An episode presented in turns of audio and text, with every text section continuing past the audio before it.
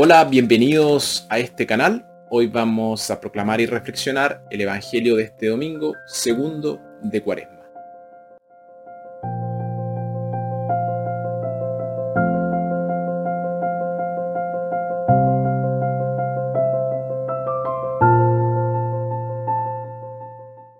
Nuestra primera lectura tomado de Génesis, aprendemos del pacto solemne que Dios hizo con Abraham, que fue el fundamento de la relación de Dios con el pueblo de Israel.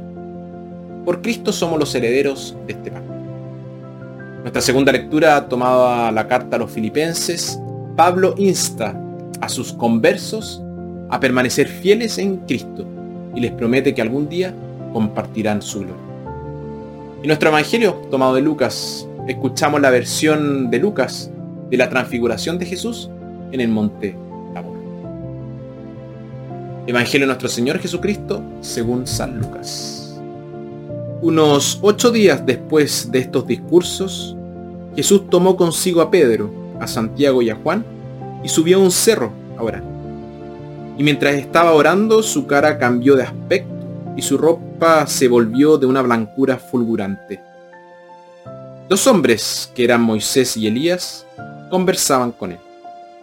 Se veían en un estado de gloria y hablaban de su partida, que debía cumplirse en Jerusalén. Un sueño pesado se había apoderado de Pedro y sus compañeros, pero se despertaron de repente y vieron la gloria de Jesús y a los dos hombres que estaban con él. Como estos estaban para irse, Pedro dijo a Jesús, Maestro, qué bueno que estemos aquí. Levantemos tres chozas, una para ti, otra para Moisés y otra para Elías. Pero no sabía lo que decía. Estaba todavía hablando cuando se formó una nube que los cubrió con su sombra, y al quedar envueltos en la nube se atemorizaron. Pero de la nube llegó una voz que decía, Este es mi hijo, mi elegido, escúchenlo. Después de oírse estas palabras, Jesús estaba allí solo. Los discípulos guardaron silencio por aquellos días y no contaron nada a nadie de lo que habían visto. Palabra del Señor.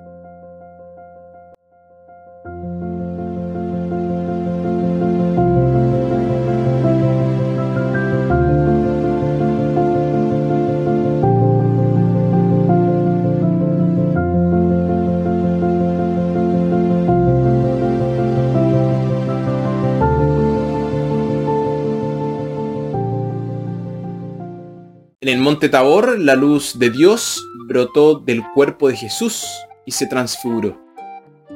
Los tres apóstoles quedaron abrumados por la belleza y el brillo de la misma.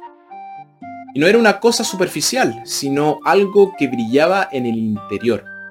En resumen, Dios estaba en Jesús. Nosotros también tenemos el esplendor de la divinidad en nosotros, porque fuimos hechos a imagen de Dios. Por tanto, también nosotros podemos tener momentos de transfiguración. Van Gogh dijo, el leñador o minero más pobre puede tener momentos de emoción e inspiración que le dan la sensación de un hogar eterno al que está cerca. Un hombre pobre que vive en un albergue de Dublín para personas sin hogar contó la siguiente historia. Un día caminaba por una calle de Dublín y en cierto momento se encontró fuera de una iglesia. Antes de que se diera cuenta, estaba dentro. No recordaba si había rechazado o no alguna oración, pero su alma se inundó de luz. Su depresión se disipó y una gran paz descendió sobre él. Después de todo, sintió que pertenecía a esta tierra. Se sintió cerca de Dios y amado por Dios.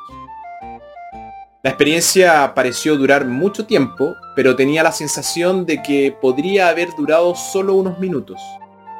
Pero dijo que con mucho gusto daría toda su vida por esos pocos momentos. Lo que hizo que la experiencia fuera tan maravillosa fue darse cuenta de que no había hecho absolutamente nada para merecerlo. Fue un puro regalo de Dios para él. Por un breve momento probó la gloria. Sin embargo, cuando terminó, se encontró en las calles una vez más, yendo sin rumbo fijo como antes. Los efectos de la experiencia se desvanecieron, aunque volvió a esa iglesia muchas veces después.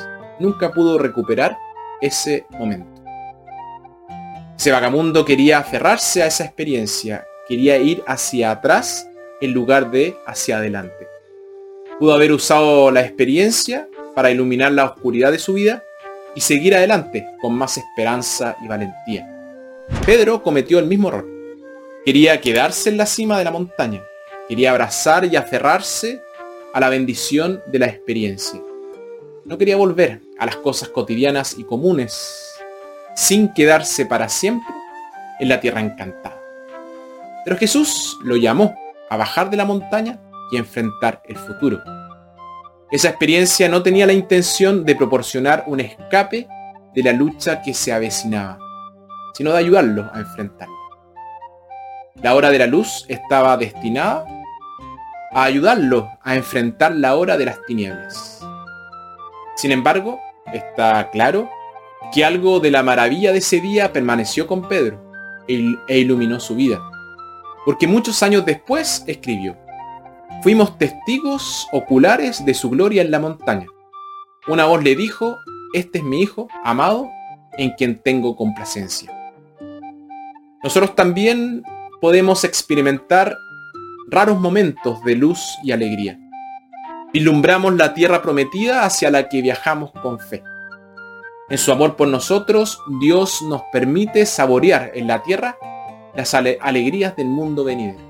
Pero estos momentos de transfiguración son dados para fortalecernos para nuestras tareas cotidianas y para permitirnos enfrentar la cruz que de alguna forma llega a todos. El momento de gloria no existe por sí mismo, existe para revestir las cosas comunes con un, con un resplandor que nunca antes tuvieron. La oración y la religión no son escapismos, están destinados a ayudarnos a enfrentar la vida con todas sus dificultades y desafíos, abrazar los momentos altos y bajos de la vida, la cima de la colina y el pozo.